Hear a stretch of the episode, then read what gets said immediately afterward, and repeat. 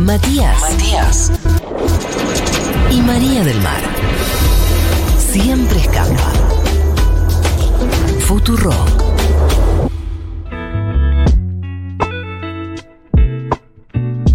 Vamos.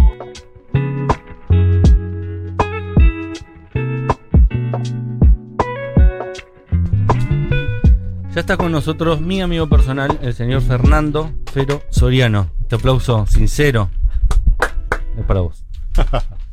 Hoy me gustó porque estaba, subí al colectivo porque yo, a pesar de ser muy famoso, sigo viajando en transporte público. Porque me gusta estar en contacto. Te piden selfies. Sí, fotos. Ahora sale mucho lo de la selfie. Es la versión eh, El- local del, del Mauro Icardi. Soy millonario, pero sigo comprando ropa en H&M. Exacto, lo mismo. Es exactamente me, lo me mismo. sentí muy identificado con Mauro. Solo Eh, corazón. y le hice un gesto porque, viste, esa gente que está sentada en el asiento de a dos, pero está sentada adelante, en el más cercano al, al pasillo. Y le hago un gesto como diciendo, déjame pasar. Y la mina me mira como no entendía nada. Y le señalo la silla. Y me dice, ah, y se para. Y cuando se para, yo le digo, gracias. Y la mina me dice, como me hablaste con señas, pensé que eras mudo. De la nada. Yo dije, no, por ahora no. No, por ahora No. No solamente so- no soy mudo, sino que hago un programa de radio, ¿no? Claro, le dije, ¿no me reconoces? Ah, no, por el barbijo seguramente no. Pero bueno, eh, así que eh, estas cuestiones que están pasando hoy por hoy, porque a mí me gusta seguir estando en contacto con el sufrimiento de la gente y, y cómo vive y demás. Eh, bueno, cosas que, que no perdí, gracias a Dios. La neurosis es, eh, se ve mucho arriba del bondi, ¿eh? Sí, se ve mucha violencia en todo tipo de, Sí, sí. de situación callejera, en general, ¿no? Un, un cruce de miradas alcanza para saber todo. Igual en María del Mar tiene una teoría porque tiene una sección que se llama Argentines Out of Context, que habla de los argentinos, de una mirada claro. Mala. migrante. ¿Qué te, qué te pasa, boludo? ¿Qué te pasa, forro? ¿Qué haces? Que una mirada Eh. migrante dice que el argentino, ¿cómo es? En el desarrollo Que Se, se pica pero no se pudre.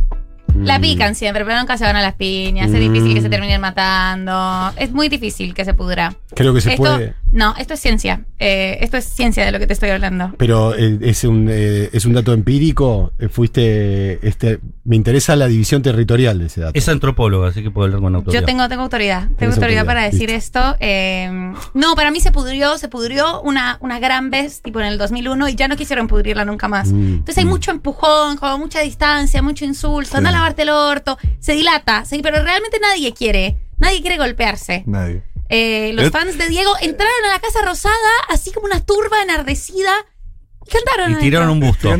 un busto al azar. Empujaron un busto y cantaron adentro. No nadie quería realmente día tomarse la presidencia. Pasó en el CCK también. Estaban tocando, creo que los, los dinosaurios. Y se picó. Y todo y se picó un poquito. ¿Y qué pasa? Se y no, bueno, No, no se tranquilo. baja muy rápido. Baja, empezamos de vuelta. Bueno, vamos de arriba, listo. Sube rápido, pero baja rápido, baja rápido. Me gusta esa teoría, ¿eh? Es ciencia. Ciencia pura. Y eso pasa también con las hinchadas, ¿viste? Te cor- corriste, corriste. Nunca se, nunca se, nunca se eh, Sí, sí. No es- colisionaron las No es las te, barras. te matamos. No, no, corriste. Sí, igual Bueno. también hay algunas de esas que son las más eh, repudiables. Fero Soriano estuvo en Jujuy hace poco. Una de las cuestiones que, que más maneja Fero es el tema de la marihuana. Tiene un libro editado a ese fin. Em, hay una prueba piloto bastante interesante que se está haciendo en Jujuy. Creo que es el Estado mismo que lo está llevando adelante. Sí. Contame un poco qué viste ahí y si eso te parece que se puede extrapolar a otros lugares de la patria. Debería. Eh, fui dos veces ya. Fui en diciembre, cuando to- todavía arrancaba con poquito. eh, y fui ahora hace un par de semanas. Eh, sí, Canava es una empresa del Estado jujeño, 100% pública. Viste, como dicen la empresa del hijo de Morales, la empresa del hijo de Morales. El hijo de Morales, Gastón, es el presidente de la empresa, pero el presidente de la empresa depende de la designación del gobierno. Si en algún momento se termina el, eh, el gobierno de Morales, cambiará y bueno, el próximo gobernador decidirá. Eso para que se entienda, digo, más Como o- IPF, cómo que funciona. cuando claro. termina un gobierno, el cualquier- que pone el presidente es el mismo presidente. Exactamente, bueno, y nada, están, ya te diría que es más que una prueba piloto porque ya están repartiendo el aceite producido, envasado, todo, en un, eh, en un esquema de atención gratuita de por vida a 50 pacientes con, e- con enfermedades neurológicas que piensan seguir extendiéndolo. Y eh, se supone que ahora, en estos días, me, me hiciste acordar que tengo que averiguar, eh, se va a empezar a expender en las farmacias. Ah. Lo cual también es una- un paso adelante que va más allá de la ley nacional, porque la ley, la ley actual de la ley 27350, la ley de uso medicinal, eh, digamos, solo lo circunscribe a la investigación y el desarrollo. Para que pasemos a la etapa de comercialización y todo, se necesita que se apruebe la ley que tiene media sanción, que falta aprobarse en diputados, que es la ley de producción industrial, la ley de culfas. Eh, lo que vi en Jujuy es el futuro. Está buenísimo lo que están haciendo, lo están haciendo con mucha seriedad realmente.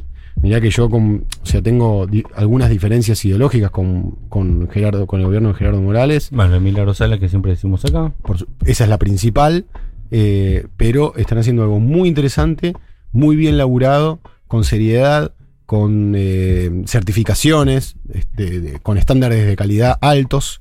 Y le están poniendo mucho. Te diría que por lo que vi, le están poniendo, le están eh, poniendo una gran porción de lo que esperan a futuro, de una, de una provincia que hasta hace un tiempo tenía muy pocos recursos, entre ellos eh, el azúcar y el tabaco. El tabaco está en franca decadencia y de hecho lo que están tratando de hacer es migrar todo lo que sea eh, cultivos, o, mm, productores, eh, eh, puta, no me sale la palabra ahora. ¿Tabacalero? Eh, sí, lo- pero las economías regionales del tabaco, es decir, los productores pequeños, medianos, migrarlos al cannabis para que en algún momento quizás una parte la produzca Canadá de la, cultivo, pero que esencialmente después le termine comprando la materia vegetal a los productores del- de la provincia. Y, ¿Y es legal ahora eso? ¿Se puede uno cultivar en, en- con de, No, no, no. total? ¿eh? No, no, no, ahora no es legal. Vos podés, vos podés cultivar como cultivador solidario dentro de una organización sin fines de lucro o personal para vos o para terceros dentro de lo que es el REPROCAN, que es el Registro Nacional de, de Cannabis Medicinal. O Pero sea, esto sería de avanzada total, es sí, decir, decirle a, la- esto es... a los eh, privados producir para mí. Es decir, es avalar a Claro, nuevo, digamos. Sí, pueden ser privados, pueden ser cooperativas, digo. Eh, sí, bueno, la cooperativa también es eh, de alguna manera privada. Eh, de esto depende un poco la ley que tiene, ya te digo, tiene, se aprobó en Senado, y que es la, entre La comillas, ley. Culfas, y, y se y está esperando en diputados, que según la información que yo tengo, antes de fin de año se aprobaría. Una vez que eso esté aprobado, reglamentado, etcétera, eh, se va a poder desarrollar el, el- el mercado de la industria del cannabis, que no solamente es el cannabis medicinal, sino que es el industrial también. Y ahí lo que, lo que hace hincapié el gobierno nacional o el, o el ministro Culfa sobre todo, es producir en darle, darle laburo a las economías regionales, las pymes, las cooperativas, etcétera. Una pregunta, ¿el cannabis medicinal eh, solo es para consumo en aceite? ¿O No. tam- es, no importa, es- no está regulada la forma de consumo del cannabis medicinal. Sí, eh, yo, digamos, a mí me gusta pensarlo mucho más allá de, viste, del, del- del- de la etiqueta cannabis medicinal. Porque si no parece que el cannabis medicinal es una cosa y el cannabis o el porro o la marihuana es otra y en realidad la planta es la misma y después tiene usos. El medicinal o terapéutico es uno. Que ahí es para abrir otra pestaña y discutir cuál es el uso terapéutico, ¿viste? Porque por ahí vos te fumás dos sequitas a la noche y es terapéutico para vos. Claro. Eh, pero esa es, digamos, otra, otra discusión. En relación con lo que me preguntabas, eh, para uso medicinal o terapéutico, se puede, se hace, fabrican cremas, tinturas, eh, pero además eh, hay toda una industria muy creciente, en, por ejemplo, en Canadá o en Estados Unidos, que es la industria cosmética. Entonces hay shampoo, eh, hay jabones, hay lociones, ¿no? Que algunas están eh, Sí, directamente relacionadas también con la salud. Mirá, Al hay- estar tanto tiempo prohibida la planta, eh, una locura se prohibió una planta, eh, no se investigó lo suficiente los alcances que puede tener, los beneficios. Totalmente, pero justamente está bueno eso que decís porque te estaba por contar que en el herbario chino Pensado Chin, que tiene 5.000 años, se mencionan las propiedades medicinales del, del cannabis y se habla de un montón de, Claro. de digamos, de, de De usos. sí. de usos. Por ejemplo, para la gente, para los calvos. eh, ¿no? Que propicia el crecimiento del ¿Por qué pelo. me señalas? Ese- Sirve, No, ¿no? hice así, justo hice, Sí, hice hubo, así. hubo saña en No esa. hice hubo, así. hubo saña, no, no fue, Mi no, fue mano- tan, no fue tan aleatorio. Mi mano cayó pero sobre tu no. calvicie, pero fue casual. Yo siempre digo cosas lindas de vos. Yo también. si A mí me sirve igual para, para prevenir. Eh, A vos también che, te puede llegar. Sí, Sos- yo sos ya- muy joven, yo ya pero- estoy- no, no, no, yo, si, si supieras. Eh, Es un destino de calvo. el- sí, eh, Bueno, igual ahora se puede invertir eh, y, y volvés a tener. Si el otro día había No, Conte. pero eso me da ¿Viste? miedo. Lo de, lo de Antonio Conte es espectacular. Antonio Conte, espectacular. el mejor implante de la historia yo de la estaba, estaba mirando C5N también y Otra vez. tampoco quiero decir nombres. Eh, che, y vuelvo a lo de Jujuy. ¿Y las otras 23 provincias? ¿22 provincias? Y algunas están durmiendo la siesta. Porque está eso, ¿no? Eh, Viste, a mí por ahí que estuve posteando, en, sobre todo en Instagram, algunas fotos, videitos de lo de Jujuy. Me escribían por privado, che, pero es la empresa de Morales, que Morales, Morales. Bueno, ¿por qué no lo hizo Axel? La Sí, verdad, ¿no? Yo O sea, pensaba, ojo, gobernador, hay una, justo Axel, progresista, economista. Digo, Sí, Podría hay una, verla. hay una ventaja que tuvo, que, que también es noble decirlo, ¿no? Porque eh, Gerardo Morales no solamente la vio antes que nadie, sino que la vio y tenía la llave para abrir la puerta. ¿Por qué? Porque él la vio apenas, eh, en el mismo año se sanciona la ley de uso medicinal, 2017, él ya ahí empieza a rosquear eh, la ley y tenía el aval de, obviamente, del gobierno de Macri, ¿no? Entonces él tuvo esa, ese Claro. empujoncito del gobierno nacional en ese momento y en 2018 activó la empresa. Eh, después está San Juan, que ya está con un emprendimiento, pero es público-privado, es decir, eh, San Juan pone cierta infraestructura y eh, los privados los son los, los que Ujú. invierten. Hay tres empresas ya laburando con más o menor avances. Bien San Juan. El, el otro día empezaron con 4.500 semillas, pero 4.500 tiene San Juan, para que te des una idea de la magnitud de lo de Jujuy, eh, tienen 500.000 semillas. Ya Claro. cosecharon 25.000 plantas. nice. Estuviste ahí, vi una foto, son unos megacogollos Sí, infernales. son unos cocos, son los cocos. del amor. Pero todo se ve. Ojo, porque Ah. decía que salgo re loco de acá, no, todo se No, ve. Te duerme. Te relaja, qué sé Te yo, sí, te saca el dolor. A Y después, de eso- perdóname, termino, Sí. Mati, disculpa. Termino con la, con la pregunta del otro Mati. Eh, San Juan tiene un proyecto, La Rioja tiene otro proyecto Ah, avanzado, Misiones tiene también una idea todavía no muy avanzada, el, el municipio de La Madrid en la provincia de Buenos Aires, que fue Ah, pionero, sí. también con un poquito más de dificultades. Eh, pero bueno, es un negocio para un montón de empresas, todavía están ahí esperando, no sé. Me gusta el, el clipping de S- Sujarchuk. Me gustaría que la, la, la capital nacional de la flor Sí, claro. Claro. tenga Bueno, este mismo eh, emprendimiento, ¿no? Escobar hizo el fin de semana un- una mini expo, algunas charlas, no sé. De cannabis. No sé mucho porque no me invitaron, pero. A ver, me, Ariel. me enteré, me enteré ahí. Eh, acá sobre- si lo nombras mucho apareces en el clipping. Eh, Sí, sí, sí, acá se lo, no- se lo nombra Sugarchuk, Sugarchuk. Sí, sí, sí. acá lo militamos. Sujar, a ver, una en seco, perdón, silencio. Sujarchuk. Así después desgraba bien el. Mañana decir otra vez, este, bueno, ¿quiénes son Pero estos? lo nombramos una vez por semana seguro. a Sugarchuk, por motivos rarísimos, Es como, random. es como un fetiche que tenemos. No, te contaba que estaba leyendo en Infobae una nota que hiciste con eh, la otra cara, digamos, con las personas que consumen el, el aceite medicinal eh, de, de cannabis y cómo le cambió la vida, ¿no? Cómo, cómo Sí. acompañó a un montón de, de personas. Sí, y cómo, sí. incluso quiero recordar que te agradecían, eh, le agradecían porque eh, volvieron a tener un hijo. Sí, esa fue una nota que hice, que hice allá, en Jujuy, porque este, este plan en el hospital, este tratamiento de por vida, bueno, quise ir a. Yo vengo, como vos sabés, vengo siguiendo y registrando mucho lo que pasa con la salud de las personas que consumen cannabis desde 2015 más o menos. Y, y bueno, había parado un tiempo porque ya las historias medio que estaban todas contadas, ¿viste? Eh, siempre hay nuevas, pero más o menos se trata de lo mismo. Pero esta vez la particularidad, lo noticiable que tenía, por eso quise ir y contarlo, era que la primera vez que un hospital te da por, te da porro, ¿no? te da, bien, te da aceite, te da aceite de cannabis. Eh, y bueno, quería ir a ver esa sensación de estas familias en Jujuy, que es una provincia conservadora. Y eso es muy emocionante. A mí no deja de emocionarme, si bien hace muchos años que estoy con esto, no deja de conmoverme que una persona te diga, gracias a la planta, mi hijo me mira, me sonríe, conecta conmigo, me escucha. eh, ¿En qué tipo de pacientes eh, funciona Y, de esta manera? Y esto es con los pacientes eh, con epilepsia refractaria. Los niños con epilepsia refractaria tienen un problema que la, me- la medicina tradicional no les hace nada. O sea, lo que la, la- la medicina que, que normalmente se usa para Alopática, digamos. Sí, no les hace nada. Entonces los, los neurólogos infantiles los llenan de eh, pasta para Claro. atontarlos. Digo, parece, suena feo, pero es así. Y, y empiezan a, a tener problemas de autismo. Entonces, la, la, las- la- la medicación que le dan para que no tengan las convulsiones, que son muchas, son como shocks, pequeños shocks eléctricos que se dan muchos por día, eh, para sacarles eso, les dan una cosa que los, los deja, como me decían en esta nota, como plantas. Mm. Claro. ¿Qué hace el cannabis? Entonces, en toda esta historia, bueno, el cannabis em- los, los, conec- los reconecta y los despierta. Y los papás se empiezan a animar a sacarles toda esa medicación. Entonces, y, pier- y, y dejan de tener las, las convulsiones. O las tienen en muchísimo menor medida. Bueno, es, es un. O sea, es infinitamente mejor tratamiento, como inobjetablemente casi mágico en algún punto. Sí, en realidad no es mágico. O sea, es porque. Es, No, eh, medicinal. Es mística química, como me gusta Mística decirle. química. Me gusta decirle a mí, inspirado en el tema de Andrés. eh, porque el cerebro humano tiene receptores específicos para los componentes químicos de la planta de cannabis, que se llaman endocannabinoides. Entonces, eh, es como que el cerebro tenga la cerradura para la llave que tiene la planta. Claro. Y solo hay una llave, que es la de la planta, y solo hay una cerradura, que es la del cerebro. Y quizás en algún momento ahí eh, lo desarrollamos conecta. porque en un antepasado lo, lo habremos fumado. Es que, es que hay una simbiosis, hay una simbiosis entre el ser humano y la planta.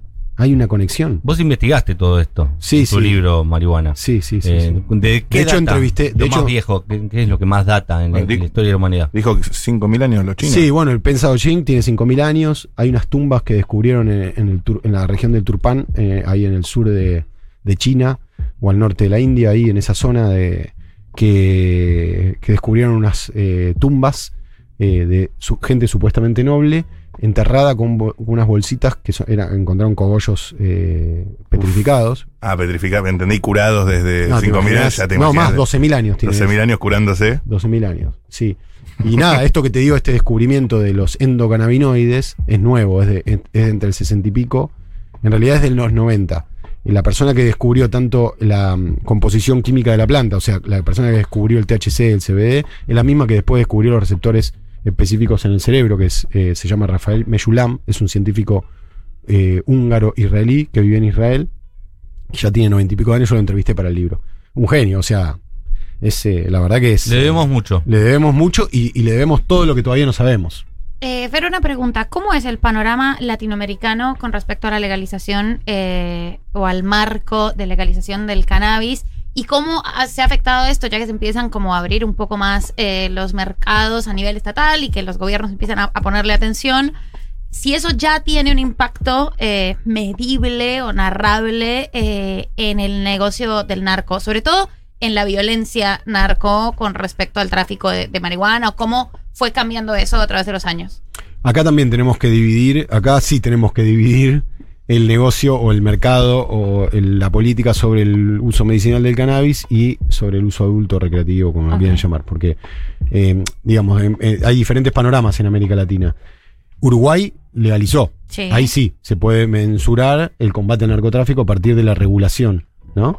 Y sí, ahí se supone que, que, bajó, que bajó a un 50% el negocio de, eh, de la venta de- del porro prensado, digamos, Claro. ¿no? Que aparte El- es horrible. El, el mal llamado paraguayo. Sí, que es horrible. No Eh, venía de Paraguay. Como una pregunta No, no, no. Susana a unos niveles ¿Sabes por qué vivos. digo mal llamado? Porque es una estigmatización del paraguayo. Pero, Claro. Claro, Pero- los paraguayos deben tener altos cogollos también. Sí, tiene una, tiene una cultura muy grosa, Claro. muy grosa. Eh, y después Canadá reguló también y algunos estados de Estados Unidos. En esos, en esos distri- en esos países, en esos estados se puede ver si el combate directo al narcotráfico. Pero, y México tiene media sanción Sí. eh, también para regular. Que ahí sí se podría ver. Para regular, no solo medicinal, sino recreativo. El uso adulto. Uso adulto. O recreativo. Sí, no, no, llamalo como. Uso como- adulto es como quieras. Yo le, me gusta decirle uso adulto porque si no el recreativo parece que, que solo es para reírse. Claro, menos Y- importante, menos. No es un derecho. digamos. Sí, está Claro. bien el goce, ¿no? O sea, Sí, el otro día aparte leía- yo, bueno, es, es como que toda la planta es terapéutica en algún punto y cada uno, a cada uno le, le conecta. Sí. ¿no? Eh, Bueno, bueno, puede manera. hablar con conocimiento de causa, ¿no? Sí, yo fumo porro, perdón que lo diga, no sé si se puede decir en esta radio. Fumo porro. Sí, en esta radio no solo se puede decir, sino que es un programa que milita muchas de estas cuestiones que es Clínica Chango, todo el mundo lo sabe. Sí. Están haciendo, el otro día me contaba Andy Chango, una movida con un abogado, el abogado de los presos por- Andrés. ¿Cómo se llama? El abogado de Andrés Calamano. con eh, Joe Estefanolo. Ese, Exactamente. para sacar Estuvo acá. eh, para que labure gratis para sacar a chicos que están presos por Bueno. tenencia de la cárcel que todavía sigue siendo la mayor cantidad de Sí. detenidos ¿no? Sí, Andy y, y Julia están a full también, con los presos por plantar. Eh, y bueno, me hiciste acordar que yo tengo ahí una deuda pendiente con ellos. Eh, y Joe Estefanolo, para que te des una idea, sacó a Calamaro en el 77 o 78 de, la, de un calabozo. Andrés era menor. Porque los detuvieron con porro, con el grupo, el resto del grupo que tenía. los abuelos de nada o no, antes? Raíces, era. Ah, Raíces, sí, con claro. Raíces.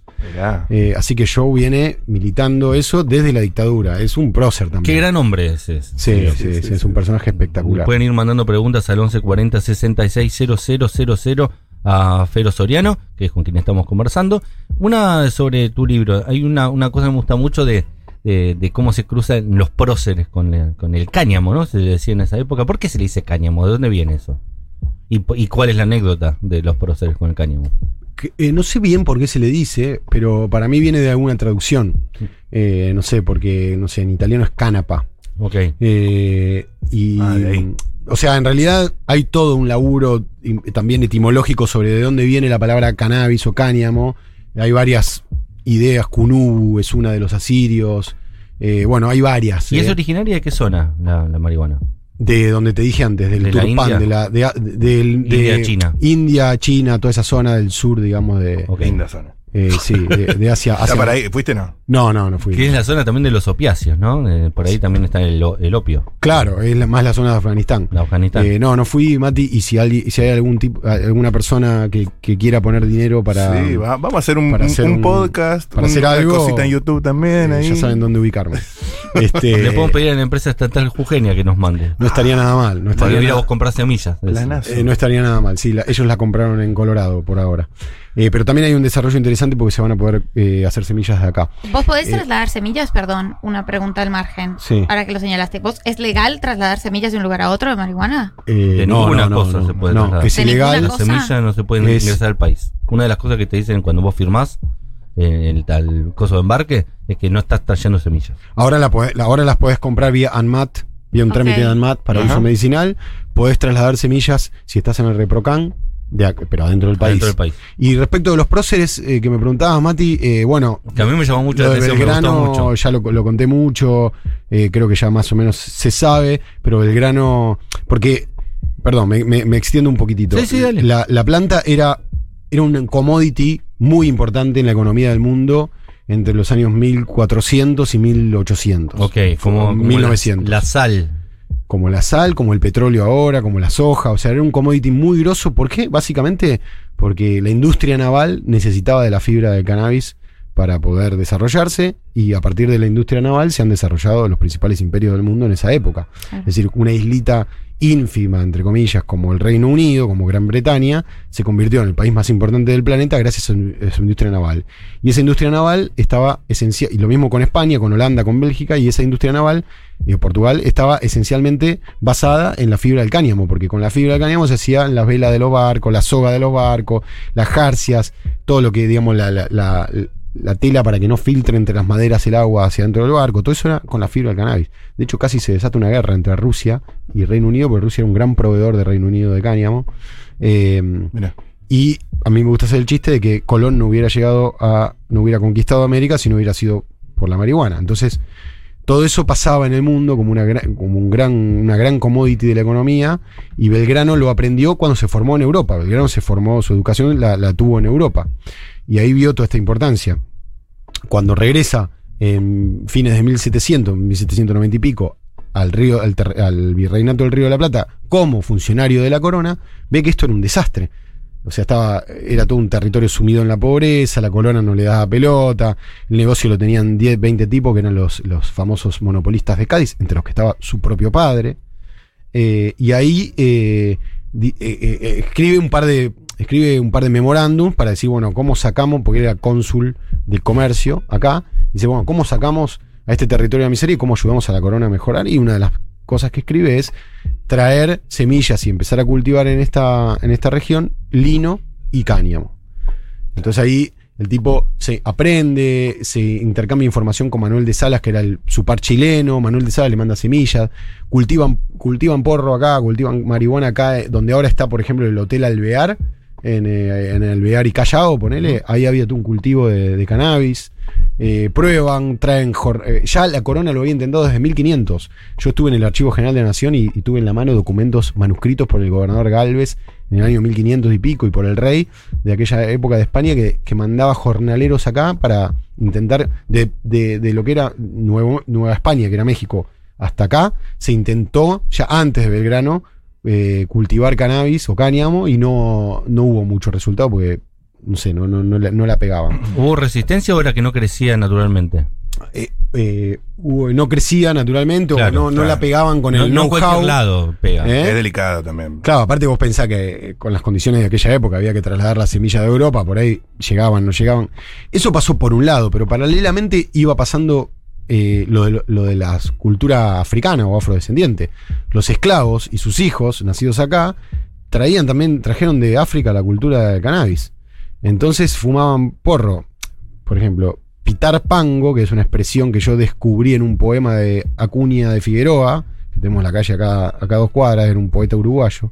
Eh, Mira, un dato no sabía. pi- pitar, pan, pitar es una palabra afro, pango quiere decir cannabis en angoleño. Eh, y ellos, eh, bueno, pitaban pango y, escribían canciones. Y mm, no sé, hay, hay descripciones de la época que, cuentan. José Antonio Wilde, por ejemplo, cuenta que eh, las, lavanderas, las famosas negras lavanderas que iban a lavar la ropa de las de sus patronas a la orilla del río de la Plata, ahí donde está la Casa Rosada ahora, lava- fumaban porro mientras lavaban la ropa, los negros que ilustraban los zapatos, que enseñaban a tocar el piano, todos eran todos fumadores de porro. De ahí viene la estigmatización que después termina en la prohibición, no acá, sino en Estados Unidos, ¿no? Porque los afro descendientes, los esclavos, trajeron el porro a América, eh, no solamente acá, sino a Uruguay, Mm. a Brasil, a Colombia, a, Bendito a- sea. a donde estuvieron, a Perú, a Estados Unidos. No solo trajeron eso, sino trajeron el tango, eh, la milonga. El jazz. La cumbia. Eh, gracias, negros. Eh, bueno, tengo, tengo muchas preguntas todavía. Me una quedan. venta, una venta porque primero Sí. tenemos que Te escuchar anticipo canción. lo que vamos a hablar después de escuchar la canción. La gente puede mandar sus preguntas al 1140 66 000. Me interesa charlar un, un cachito más del Reprocan, que viene medio demorado, puede ser que viene medio. Sí, le falta agilizar, en paralelo a lo de precios por cultivar. Lo viene hablando Andy, ¿no? Además, Sí. y entendido.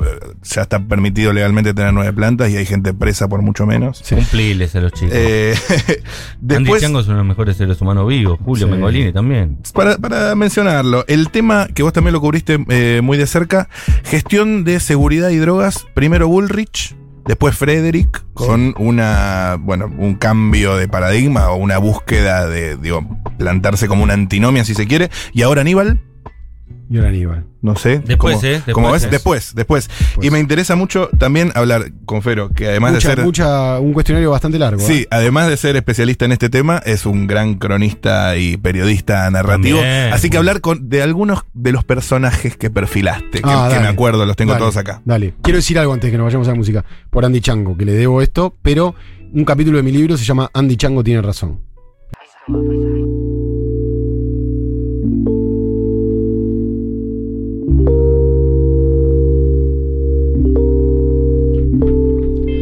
Bien, una de las preguntas que te iba a hacer Mati, Mati Rosso y se la traslado yo es eh, sobre cómo estás viendo la política de seguridad. Eh, por un lado, la salida de Sabina Frederick, ¿qué hizo eh, por este tipo de cuestiones?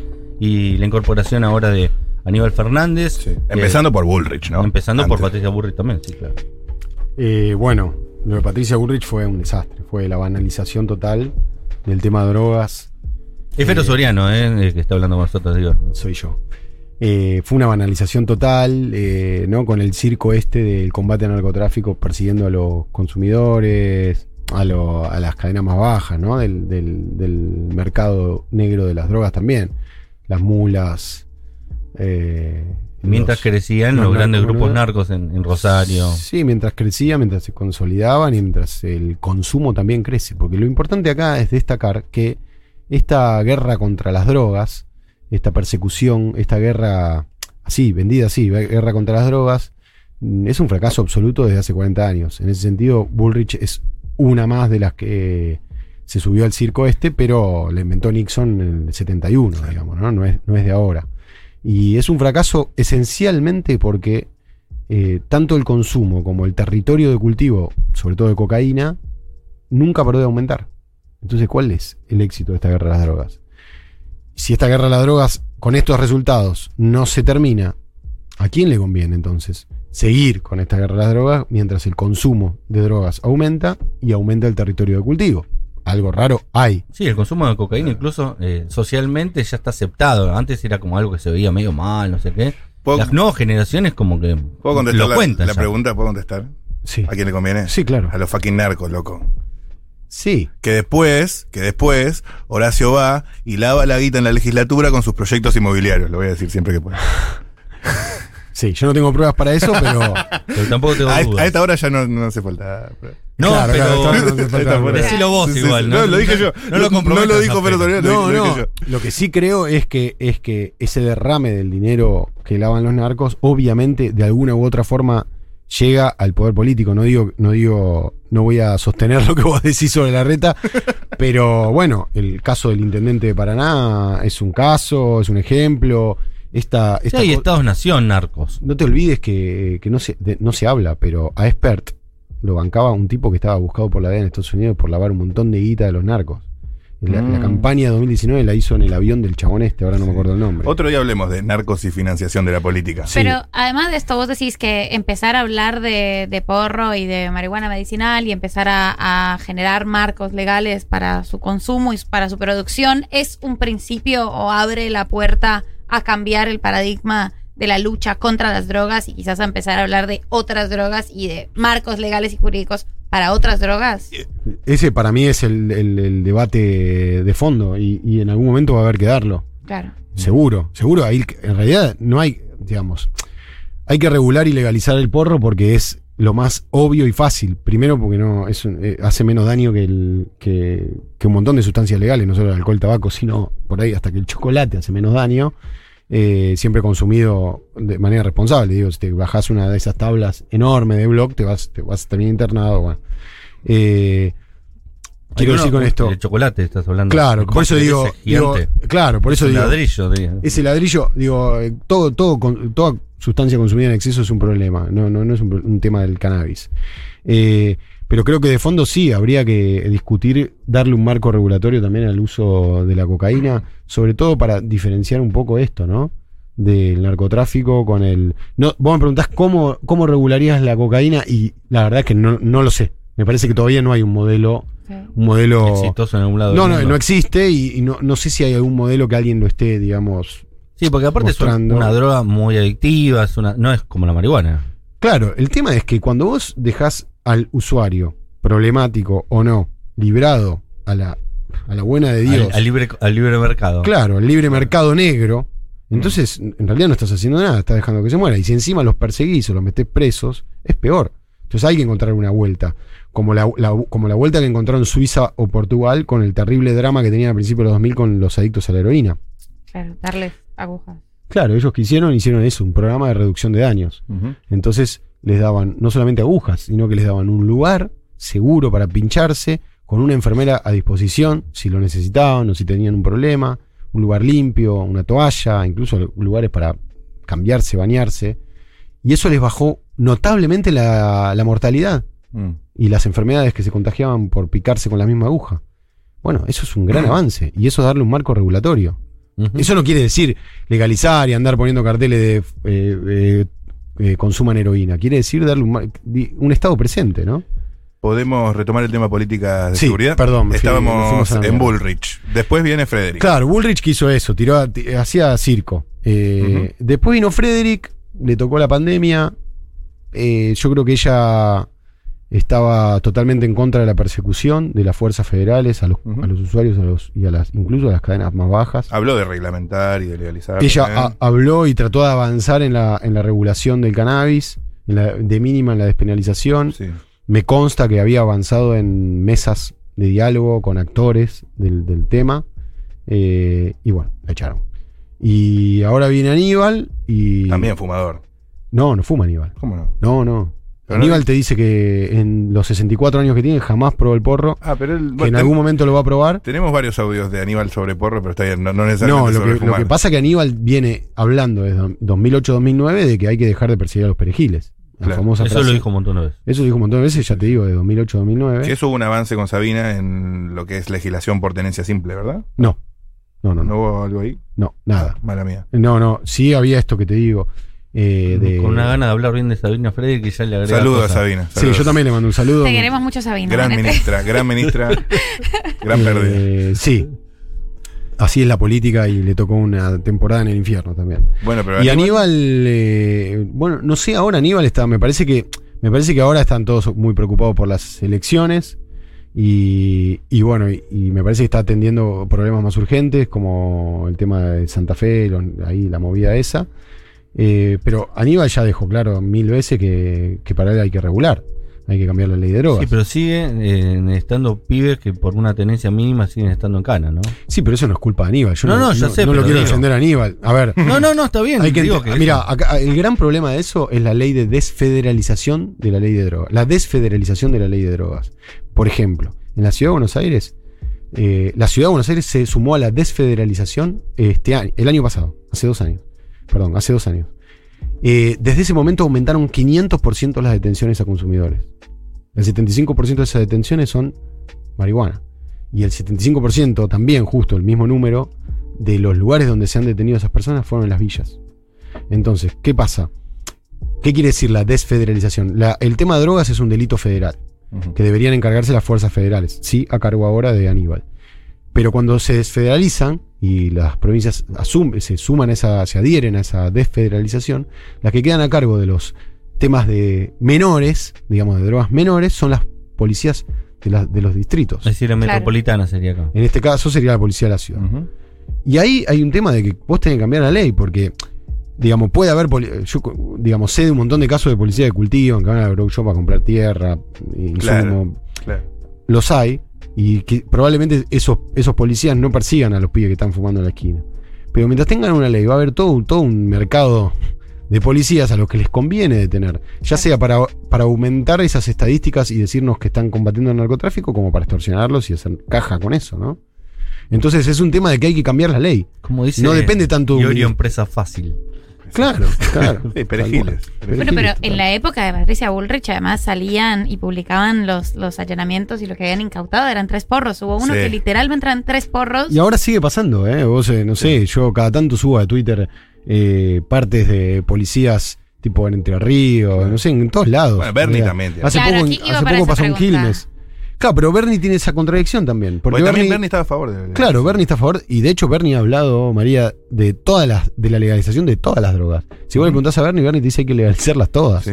Súper Pero- pro- súper progresista en ese sentido. Sí, Bernie. liberal. Liberal. diría. Sí, un claro. liberal, claro. Liberal. Pero a la vez, bueno, Y aparte es médico, ¿no? hace, es médico, sí.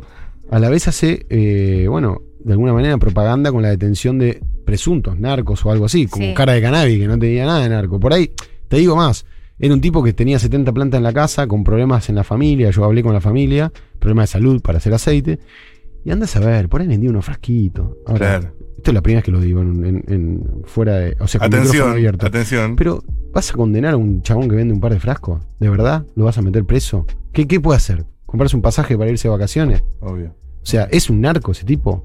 Entonces, nada, hay que te- me parece que hay que hay que cambiar una ley, hay que cambiar la ley, hay que dejar de. Digamos, ahora hay una figura muy rara que es la tenencia simple. Hay que sacar la tenencia simple de la ley de drogas, hay que perseguir al- realmente al, al que comercia, de verdad. Sí, o alguna acordada de la Corte Suprema, ¿no? Ejemplo, No, no, eso no sirve para nada, porque ya existe. El fallo Arriola es de 2009. ¿Y eso no perfora por abajo? No, sí, algunos sí, otros no. No es como en Estados Unidos. En Estados Unidos un fallo de la Corte gen- genera una jurisprudencia obligatoria para los jueces. Acá no. Acá es como Acá tenés que cambiar la ley. una especie de consejo. Claro. Es una, es una, es un antecedente. Entonces muchos re- obviamente revisan eso, pero otros a los que no les conviene no. Eh, Fero Soriano, estoy tentado de, porque además de ser un gran especialista en el tema marihuana, Fero Soriano es gran periodista conocido, no solo por sus perfiles, yo te sigo mucho en las temporadas que haces en, en la costa. O sea, que hace- así- te que vas- hacía, no creo que ya no. ¿No haces más? Sí, Ah, no. Fue más a Pinamar que Martín Yesa. Sí, sí. mal. Sí. Todo enero, ¿no? O más. o sea, cuando yo voy a Pinamar, lo recibo a Martín Yesa. Y, y bueno, ahí has dice, hecho Fero, ¿puedo tener una reunión con vos? notas hist- históricas. 3 de enero vemos, Martín le digo. ¿eh? 3 de enero. Eh, notas históricas como la de Churros el Topo, Sí. como la del el guardavidas más viejo, más antiguo de la costa y demás. Memorias de un sabio descarriado. Ahí está. Te preguntaría a vos Mucha- igual. mucho estar esperando en la puerta de la casa de Susana, ese tipo de cosas también. No sé si Susana porque está en punta, pero Eh, eso me pasó en hiciste Punta. mucho. Eso Eh, sí, no tanto en Pinamar, pero porque Infobae me dio la, la- la- me, me dio la libertad de poder hacer algo que yo hice muchas temporadas, hice como 13 temporadas de verano, Mm. muchas en Clarín. Y en Clarín me tenía que atar a la agenda pelotuda que querían los jefes de ese momento, que siguen siendo los jefes de ahora, por eso el diario está ma- por eso es tan malo el diario. Eh, entonces era tendencia, entonces terminaba inventando tendencias, yo las inventaba las tendencias. Después se hacían tendencias. ¿Alguna tendencia que inventaste? Una cosa yo. que hayas inventado total. Y por ejemplo, el iPad acababa de salir y, y agarré, había unas chicas de, fo- de, de- de una automotriz con, la, con el iPad para mostrar a los clientes. Y yo le dije, chicas, necesito que me presten sus dos iPads 10 minutos. Fui, hice cinco fotos diferentes con gente en la playa con iPad y dije, la, la moda del iPad en la playa. ¿Cómo se- el título Pero ¿sabes- era sabes qué? el Eso te iPod en la playa. Eso- eh, eh, esa- es la obligación a la- en la que te ponen a veces cuando te dicen tenés que tener algo sí o sí. Y yo quería contar historias de personajes que los veía todo el tiempo en la playa. que escribir una nota de, de la moda de la gente del, del iPad en la Yo playa sobre- con iPads inventados. Vos cuando vas a la temporada de verano tenés que sobrevivir. Claro. Ya es O sea, carne para la Vos te picadora. rompés el orto todo el día para encontrar una nota y cuando la mandás te dicen, ¿y para mañana qué tenés? Y vos decís, pero, y no sé. Es que son las más leídas seguramente del Claro, portal. Obviamente. Es que está buenísimo hacer temporada de verano y está buenísimo que, que un medio cubra la temporada de verano. Pero eso me de la pasaba- casa de Tinelli. eso, bueno, eso me pasó en Punta del Este. eh, de hecho, terminé jugando al fútbol con Tinelli. Wow. Pero en Infobae, quería decir esto para que no, para que no quede cortada la anécdota. En Infobae, yo le dije, che, yo verani, veraní toda mi vida en la costa con mi familia, hago temporada hace un montón. Contemos las historias de los personajes que me cruzo todo el tiempo en la playa, que, que están buenísimas, son anónimos, pero que la gente los ve pasar y se ríe o comparte cosas. Eh, por ejemplo, la vendedora trans de bikinis en Pinamar era una genia eh, y, y hacía una fiesta en la playa. Y yo quería contar esa historia. Bueno, en, en Y Infobae- funciona seguramente muy eh, bien también. ¿eh? Los perfiles esos. en Infobae tuve Eso. lugar y, y fue un espectáculo. Yo te. Y ahí no, no había que inventar nada porque estaba ahí. Te iba a preguntar por eso. eh, si querés, no sé, tu top 3 de personajes que recuerdes por siempre. Bueno, ella, que ahora no me acuerdo el nombre. La vendedora de bikinis trans. La vendedora, una chica trans que vendía bikinis brasileña, un fenómeno. Eh, Memorias de un sabio descarriado, es que es el ronco. El ronco es el guardavidas de, de Hemingway, Cariló. O sea, o sea, el tipo que, si, si- si- no sé, Vicky Tolosa Paz veranea ahí. O, o era- Aníbal también, ¿no? ¿No? Eh, Aníbal en un momento ya no. eh, a veces iba Rafa Diceo, o sea, tenés personajes de todo tipo. de eh, Bataglia, el técnico de Boca, eh, Pergolini, Iván Noble, Majul, bueno, El el, pelado López. pelado López, que creo que también. Bueno, el, el- el Ronco está ahí y duerme en una combi. ¿Badía? Duerme en una combi, ¿escuchaste lo que te dije? Duerme ahí. ¿Entendés? El Es guardavidas tipo de las de- 6 de la tarde baja, el- baja la cortinita y se va a dormir a la combi que tiene ahí atrás. Pero es el mayor guardavidas de, de- Es el más viejo Sí. y hace 20 años que duerme en una camioneta. Explícamela. Es efectivamente Hemingway. Es que, claro, es- es- eh, de hecho es canoso, así, tipo es el, eh, el lobo y el ronco, no el lobo y el mar. Y, y la otra, si tengo por una tercera, si por ahí me olvido alguna, pero me gustó mucho también en Pinamar, una señora que tenía 101 años, eh, que nadaba todos los días en el mar con la ayuda del guardavidas de su playa, y tomaba un una alemana que tomaba agua del mar todas las mañanas No. cuando se metía al agua, y eh, ella decía que era la fuente de su juventud. Una Que según ella le da poderes. impecable, no me acuerdo tampoco el nombre. Sí, Sí, pero- y, y- que, eh, los, los- los poderes están a la vista. Escuchame, nadaba todos los días con 101 años. siento una- No sé, yo no puedo nadar Qué, ahora. tengo qué revuelo 43. se armó por lo de los churros de Roquefort. Hasta, hasta el día de hoy, todos los veranos se reflota esa nota. ¿Viste? Esa de otra, de otra A tonalidad. favor o en contra. Yo súper a favor, con azúcar y todo, pero. Pero aparte, sí. ¿cómo puedes estar en contra de algo que puedes no comer? No comas el chorro si no Claro. te parece Pero porque bien y listo. esto es Argentina, esto papi. ¿Cómo, Claro. que- ¿Cómo podés estar en contra de algo que simplemente podés ignorar? Porque Consejo para famosos o que están en vías de ser famosos. ¿Cómo hay que tratar al, al periodista para, para que después se, se- se hable bien de ellos? Lo Aunque que- no le que das que notas, tenés que, darle están- media luna. Cuando, No, no, cuando tenés nunca. abajo una guardia de periodistas ahí abajo, ¿qué haces? yo no ¿Qué, qué habría que hacer? dádivas. Eh, pero por eso, si estás en camino a ser famoso, Sí. yo diría que al revés. Cuando estás camino a ser famoso, necesitas de los periodistas y de hecho los atendés. Es decir, tendrías Porque- que atenderlos. Lo que no tenés primero. que hacer es olvidarte que en algún momento lo vas a necesitar. tuviste el camino cuesta arriba. Mm, y- ¿En quién estará pensando? No, un montón, un montón. Y Pasa mucho en el fútbol, por ejemplo. Claro. que también me tocó, o sea, arranqué haciendo periodismo deportivo. Entonces después llegan a un lugar donde se- a veces se olvidan, no todos, ¿no? Obviamente, hay gente muy copada también en el fútbol. Eso, y después cómo tratarlos, bien, qué sé yo.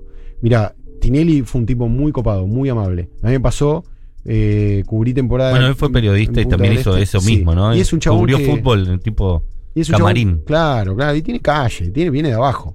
Y, y yo hice temporada ese verano en Punta del Este, que fue 2011, 2010, si no me equivoco. Y la primera vez me mandaron a. Claro, yo laburaba en Clarín, entonces tenía la, la- la- puerta abierta. Eh, me mandaron a, a- ¿Se acuerdan que se rapó y se tatuó un brazo? Apareció un verano todo rapado, Sí, sí, y con un brazo todo sí, tatuado. Sebastián Ortega Vips. Claro, un momento antes de, de- él todavía estaba con Paula Robles. Bueno, ahí le hice una mini nota en, eh, en la, en la cancha de fútbol de él, una cancha increíble, eh, en la bollita. Y, y bueno, hablamos. Después terminamos jugando un partido de fútbol periodistas contra ellos. Así Casi se me trata agarro- la casi me prensa, agarro ¿ves? piña- Casi me agarro a con respeto. Eh, todo ¿Quiénes partido- eran ellos? Partido de fútbol. ¿Quiénes partido de eran ellos? fútbol. ¿Quiénes eran ellos? Eh, estaba Nico Repeto, Tinelli, eh, Gravier, el marido de, Sí, de sí. Massa. Creo que estaba el hermano de Juana Viale. eh, Nacho Viale. Nacho Viale. Y alguno más que ahora no recuerdo. Eh, eh, este chico que se murió. Ah, sí, que era muy amigo de él. Sí, Sí, que no me acuerdo de él, el marido de Andrea Wurstein. Exacto. También que siempre lo, recuerdan, que dicen que es un buen pibe. Sí, un pibe muy. Ahí to- todos muy copados, menos. Eh, respeto que yo jugué al fútbol toda mi vida. Y estaba ahí, ¿sabes qué? Estaban todos estado físico, bronceado, abdominales. Yo estaba laburando 12 horas por día. Era la final del mundo, imagínate. Yo juego defensor, soy bastante, digamos, duro. o e- Áspero. Era, ahora eh, la salud me he retirado del fútbol. Y Fe- Fede Rivero. Y, y en un, ahí en un cruce en la, en la. En el área le fui. No le fui mal, le fui duro. Justo. Firme, firme, así como el patrón Bermúdez. Para ¿viste? hacerte respetar. Firme y, lo- y cuando y después del choque lo miré, ¿viste? Lo miré para ver qué estaba pasando. Y me dice, ¿qué pasa? Me dice, respeto. Yo no digo nada, papi, estamos jugando al fútbol. Nada, levantate. nada. Sigue, sigue, sigue, sigue, Siga, sigue. siga. Pero Tinelli, después de eso, eh, o sea, me lo crucé en lugares de comida popular, que yo obviamente iba con- con- a comer con la guita que, que me daban para ahí. Y el loco me lo crucé dos veces. Y el loco las dos veces me saludó y me hizo comentarios de mis notas. De che, me, divirtió mucho esa nota que hiciste. O, ¿Entendés? Un tipo, que, Hugo, papá. un tipo que podría. sa- eh, eh, y me parece que ahí está la clave de, de por ahí, de cómo tratar a los periodistas. Como pares, o como gente. Si estamos todos laburando ahí. O sea, Y yo me acuerdo una vez que estábamos con, con Hamilton, Mariano Hamilton, Sí. que fue jefe tuyo también, ¿no? no, no, pero es un Pero amigo. trabajó con vos. Sí. eh, y es amigo tuyo. Y estábamos tomando algo y pasó justo Tinelli. Y obviamente no nos registró nadie, pero cuando le digo a Hamilton, anda, porque él siempre decía que él había laburado, como que, que, lo- que Tinelli lo admiraba, que le hacía preguntas sobre. Entonces le dijimos, ahí está Tinelli, andá, saludalo. Y fue a saludarlo y Tinelli le dijo, ahora el famoso sos vos, le dijo. Porque estaba trabajando en tele, que nunca había hecho tanta tele. Claro. Y eh, ahí estaba en Duro de Omar haciendo cámara. Claro. Así que el tipo no solo se acordaba de él, hacía 25 años que no lo veía, sino que ahora le dice, el, fa- el Sí. famoso sos vos. ¿Cómo está de salud? ¿Quién? Vos. Eh, Hamilton. Vos. Tinelli. Ah, No yo. te hagas el tonto. Eh, bien, bien, bien, bien. Porque Dando la batalla mental. eh, acá hablamos este año, eh, ¿no? Una de las primeras notas que hicimos. Creo que lo mencionamos. Sí, con Pablo Perantuono cuando Ah, Exacto, hablamos del libro eh, de Los Redondos. Y le agradecí la crónica que hizo sobre vos, porque nos emocionó a todos. Tremendo. Hizo, hizo llorar a todos. Tremendo. Todos. Qué belleza igual, ¿no? Sí, la verdad que aparte me salvó la vida. No, es- no solamente lo lindo que escribió, Sí, que sí. no Pero me- le garpó para la nota. Eh, sí, me cuesta hablar de eso porque me emociona, pero me salvó la vida. O sea, ¿qué más le puedo pedir a mi amigo, no? Tremendo. Gracias, Pablo, porque nos dejaste este Puta madre, No, se- encima, ¿ustedes vieron la cabellera que tiene Es un Pero hijo de Soriano? puta este. ¿eh? ¿Por qué? Quebrados. Fue sin querer. Te pregunté de salud cómo estaba nada más. Bueno, estoy bien, estoy bien. Porque te queremos mucho. Gracias. Cute. Muchos años más de Fero Soriano queremos. Eh, bueno, así no, no, no va a terminar. Vamos a hacer la- la- el cuestionario Marimar. ¿Qué cosa? A ver, espera que me tengo, tengo que salir de este, de este por eso, momento. te voy a Dale, sacar dale. con unas pelotudeces. ¿Qué, ¿Qué te olvidas de comprar siempre que vas al supermercado? Todo, fruta. Bien. Normalmente fruta. Bien. Ahí te Eh, queremos. Y, mm, Nunca sí, alguien había llorado en una nota acá, ¿eh? Ustedes estaban buscando esta secuencia No, igual hace yo no, cuánto Lo tiempo. hablaron. Los- La voy, a, la voy a culpar a la productora que. Cómo cayó en las garras, ¿eh? Hijo de puta. Bueno, ya estoy, ya estoy. Bien. Eh, ya estoy. Ya Fruta. ¿por qué no comes fruta? No, ¿cómo? ¿Cómo? Pero me olvido, ¿viste? Cuando salgo digo, la puta me olvidé la fruta y bueno, voy a, a, a Ili, la verdurera de. ¿Y qué más me olvido? Eh, a veces me olvido el agua, o sea, son cosas que llego a casa y tengo que Claro. volver a bajar, ¿no? Papel higiénico. Soy de los que aparte compra. No compro no compro en cantidad, ¿viste? Voy 25 veces por semana. Es Claro. una desorganización total. Mal. Em, una persona ideológicamente opuesta a vos que te parezca muy interesante. Uy.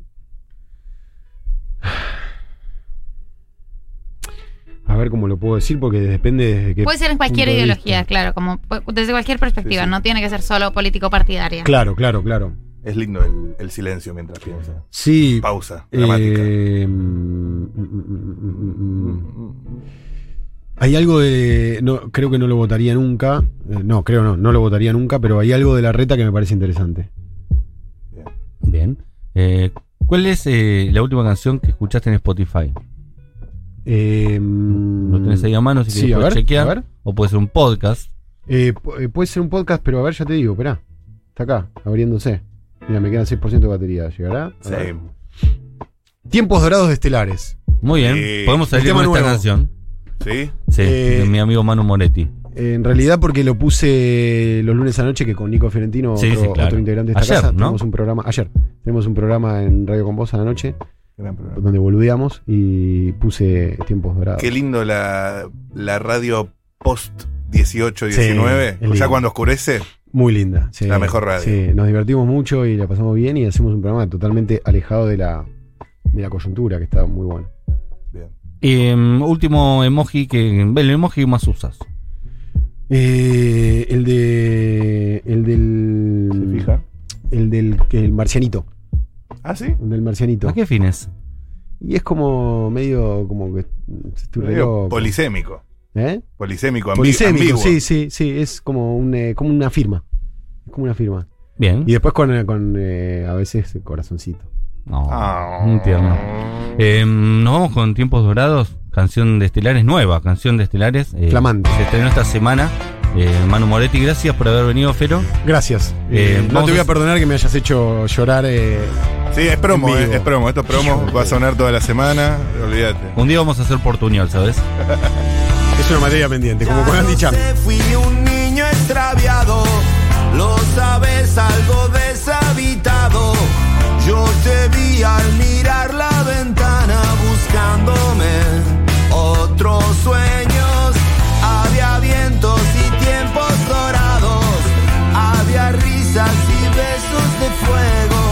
y tus manos